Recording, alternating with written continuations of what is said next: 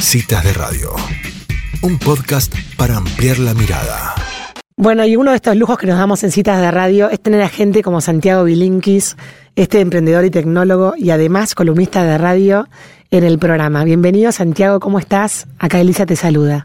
¿Qué tal, Elisa? ¿Cómo estás? Muy bien. Teníamos pendiente una conversación que había quedado a raíz de, de una de tus encuestas que siempre mandás a la audiencia sobre el tema de vivir en ciudades chicas del interior o vivir en ciudades más grandes o irse o mudarse a la capital en nuestro país. Fue la temporada 10, episodio 4. ¿Será el momento de irnos de las grandes ciudades? Es la, la columna que, que presentaste en el programa de Todo pasa invitamos a la audiencia que la escuche, pero bueno, nos pareció súper relevante esa, esa pregunta y esa conversación, así que bueno, por eso te invitamos. Bueno, te agradezco. Vos sabés que algo que, nos pasó a muchos durante la, la, cuarentena más estricta, digamos, este año y medio que llevamos de pandemia, fue preguntarnos si estábamos viviendo en el lugar correcto, ¿no? Esto de tener que quedarnos en casa eh, nos llevó a, a, pensar si realmente la vida que estábamos viviendo era la vida que queríamos vivir.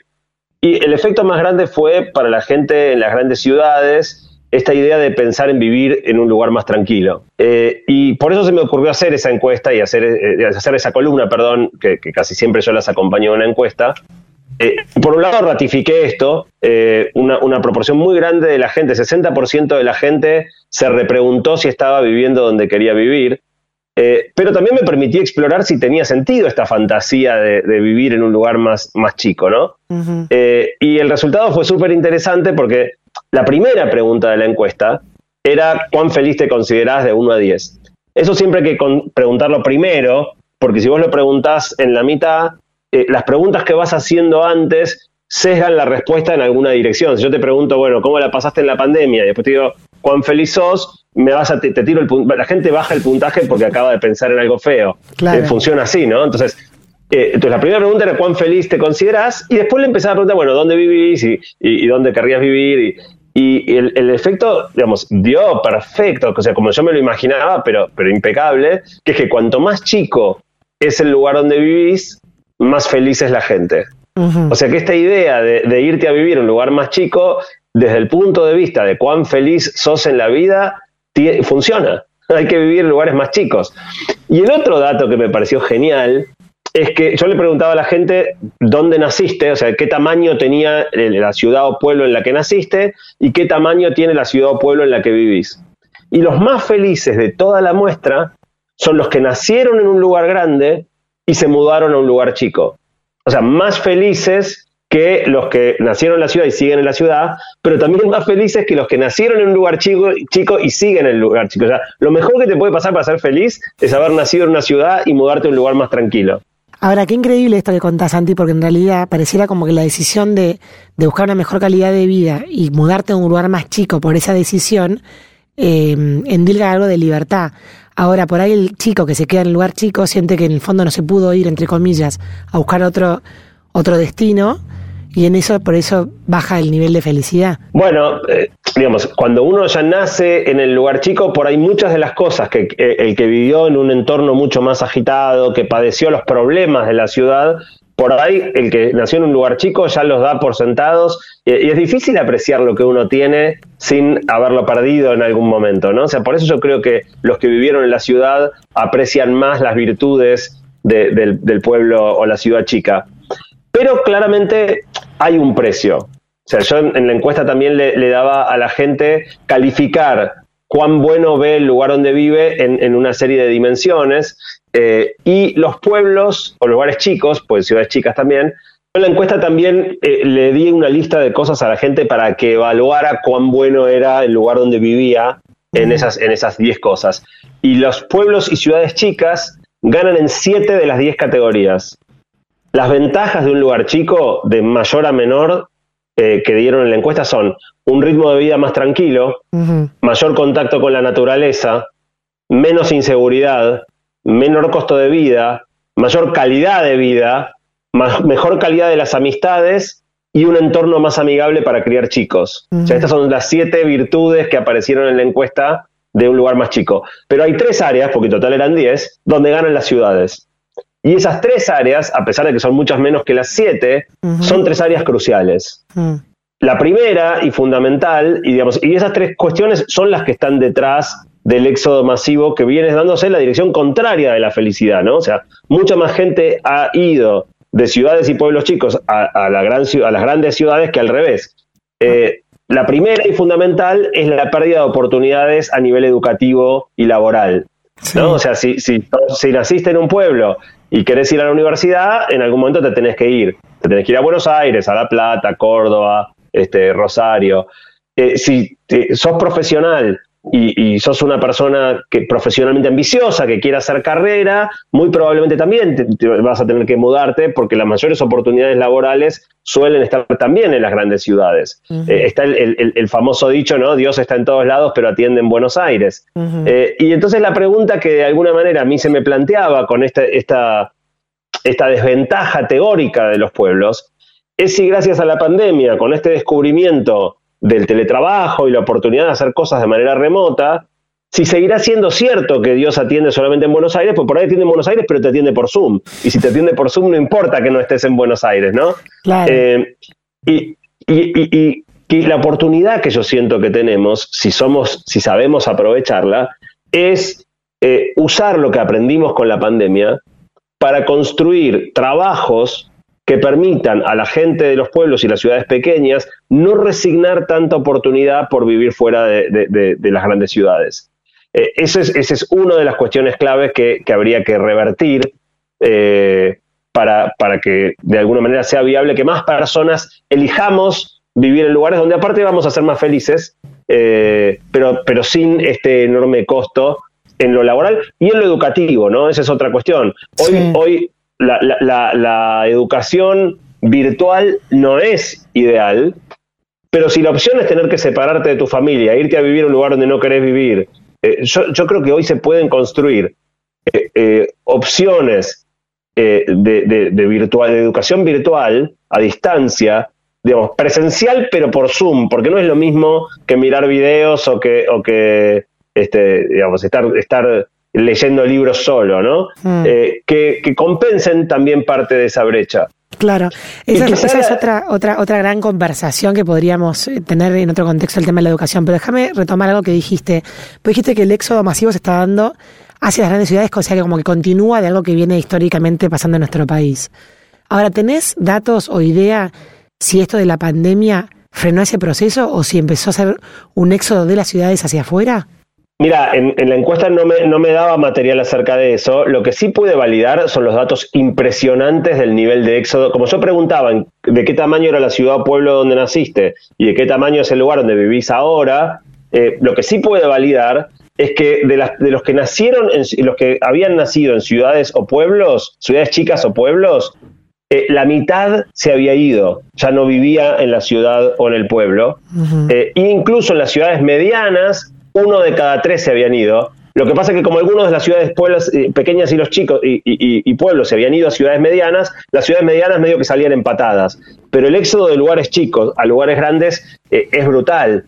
Y de hecho otro dato que descubrí investigando para esa columna y que me partió la cabeza hmm. es que Argentina es uno de los países con mayor población urbana del mundo. O sea, prácticamente ningún país en el mundo tiene el porcentaje de población urbana que tiene Argentina. En Argentina es 92%. Para que te des una idea, comparado con Estados Unidos 82, los países europeos 75, y si sacamos algunos países e islas muy chiquititos, somos el cuarto país más urbano del mundo. Los únicos que nos superan son Bélgica, Israel y Uruguay. Y lo loco es que a la vez somos el octavo país más extenso. Somos un país enorme. Es de locos, vacío. sí. Vacío, vivimos, vivimos todos amontonados en las ciudades, dejando casi todo el país vacío. Y, también encontré un dato que me partió la cabeza, que es que si vos tomas la unidad AMBA, o sea, la, tomás la provincia de Buenos Aires con la Cava y la ciudad de Buenos Aires incluida, casi 90% de la población de la provincia vive en 4% de la superficie y 10% en el 96% restante. Y hasta acá el proceso viene en aumento. La, expectativa es que para el 2030 el porcentaje de población urbana siga subiendo del 92 al 95. Así que ojalá la pandemia cambie las cosas. No tengo datos para, para afirmar que haya cambiado, pero ojalá cambie. Y yo creo que hay una oportunidad de que cambie, pero tenemos que sostener la oportunidad del teletrabajo. La, oportunidad del teletrabajo es, crucial para los pueblos y las ciudades chicas. Tenemos que construir alternativas de educación remota, eh, digamos, de excelencia. Y lo más importante de todo, que no había llegado a mencionar antes, es el tema de la infraestructura, ¿no? O sea, eh, en, la pandemia quedó muy claro el déficit de infraestructura de salud, el déficit de infraestructura de, caminos, eh, de, conectividad. Digamos, hoy en día todavía tenés muchas partes del país con un nivel de infraestructura muy inferior al de las ciudades. Y bueno, eso es, eso es un, proyecto de más largo plazo si queremos dejar de vivir todos concentrados en unos poquitos lugares. Bueno, a eso iba. No quiero meterme en política porque no es el lugar ni el momento, Santiago, pero en el fondo, esta, estas cifras que decís que tenemos en la población más urbana del mundo, siendo un, un país productor de alimentos, también de los más grandes del mundo, teniendo nuestro país enorme, octavo a nivel mundial de territorio y vacío, habla de la falta de planificación de los gobiernos que consecuentemente nos han gobernado, de planificación estructurada de un desarrollo, digamos, urbano eh, más orientado hacia el, hacia, el, hacia el interior del país. Está todo concentrado en Buenos Aires, como decías recién, con los problemas que eso conlleva, y ha habido cero planificación para revertir esta migración, ¿no? Totalmente, y fíjate lo que pasó, estábamos, hablábamos recién de la importancia del teletrabajo para el interior, ¿no? O sea, mm. en la Argentina siempre legislamos todo 10 años tarde. Sí. Pero, aparece, pero empezó, la, empezó la pandemia, apareció el teletrabajo y en tiempo récord, o sea, en un mes o sea, la, otra cuestión de la Argentina es que nunca las dos fuerzas políticas más importantes se ponen de acuerdo en nada, ¿ok? Mm. Siempre o uno está a si uno está a favor, el otro está en contra. Aparece el teletrabajo y en un mes con consenso absoluto, histórico de las dos fuerzas políticas, lo arruinamos. Metimos una ley que lo vuelve prácticamente inviable. Eh, o sea, una vez que nos pasa algo bueno, encontrar, en un mes encontramos la manera de, inviabilizarlo. Entonces sí, la verdad que no, nos falta un modelo de desarrollo que no sea simplemente seguir concentrándonos más y más y más en unos pocos lugares. Totalmente. Creo, Santiago, que coincidamos, coincido con vos en que es una oportunidad lo que trae la tecnología, ¿no? Porque la tecnología, al romper la barrera geográfica, de repente posibilita, hace posibilidades eh, disponibles que no existían antes. Podés trabajar para afuera y vivir en, una ciudad de, de 10.000 habitantes. Y eso la verdad que es espectacular. Ojalá que bueno, ojalá que, la visión, digamos, de, nuestros, de quienes nos gobiernan puedan ayudar a esta mejora de la calidad de vida de la gente, porque en definitiva es eso. Sí, y, hay un rol muy importante de los intendentes en esto, ¿no? O sea, la, mejora de la infraestructura puede venir por un plan del gobierno central o algo así, pero para mí hay un laburo muy importante de, del que gobierna en la jurisdicción chica por ejemplo, de atracción de talento. Eh, en la preparación de la columna hablaba yo con una persona que vive en un pueblo chico del interior de la provincia de Buenos Aires y me contaba, mira, en nuestra, en nuestra ciudad, una ciudad chica, hay nueve médicos. Eh, y es gracioso, porque uno en Buenos Aires no puede saber ni cuántos son. Y me decía, hay eh, uno de tal especialidad, otro de tal otro. Tal, me dice, pero nos falta un dermatólogo.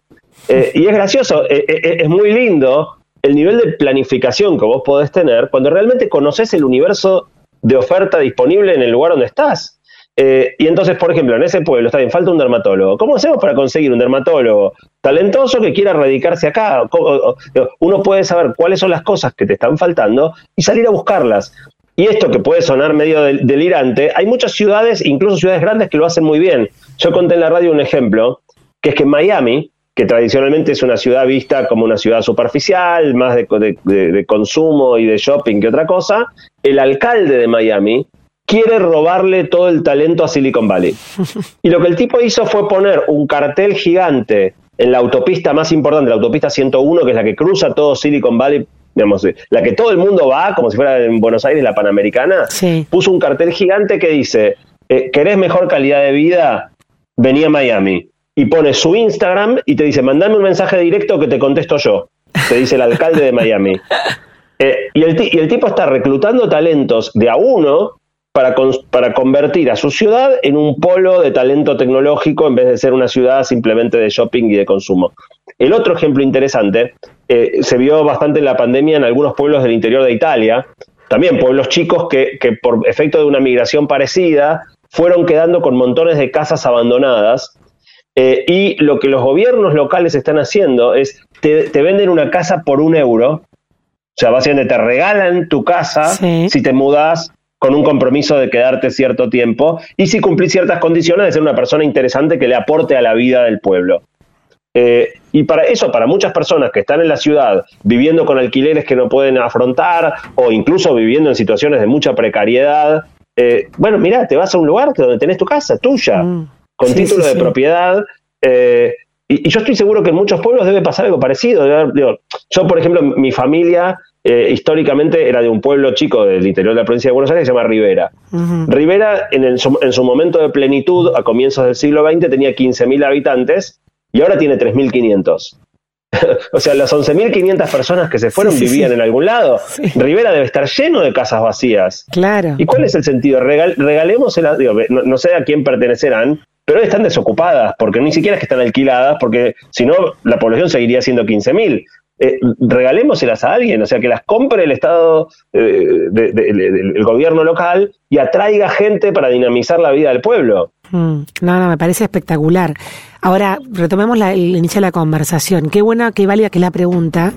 ¿Estoy bien eh, viviendo en el lugar, eh, o sea, estoy viviendo en el lugar correcto? Está buenísima plantearse eso para poder vivir con más conciencia, ¿no? Y, y como decimos, animarnos a esta oportunidad que nos da la, la pandemia, como decir, bueno, a ver, si pudiera elegir de vuelta, ¿dónde reelijo recrearme con libertad?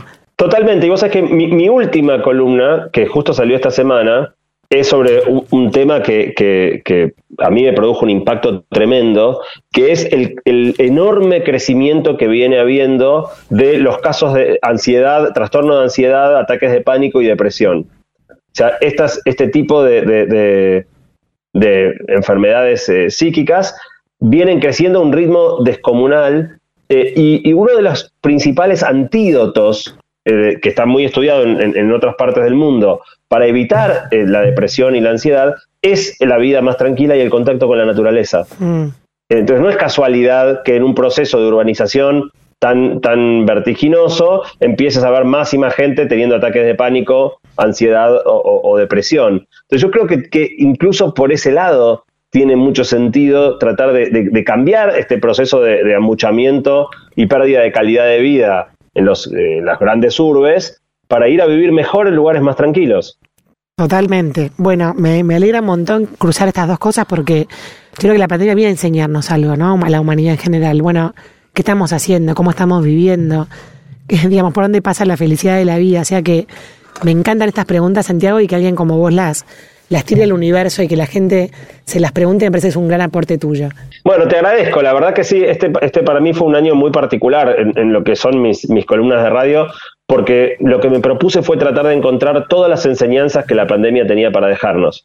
Y la primera columna del año fue sobre si podemos o no bajar un cambio y vivir un poco más tranquilos y más conectados con lo importante. Después hice dos columnas justamente sobre el contacto con la naturaleza, el, en, qué, en qué medida tenemos más derechos que los animales o que las plantas o que los ríos o que, o que el aire.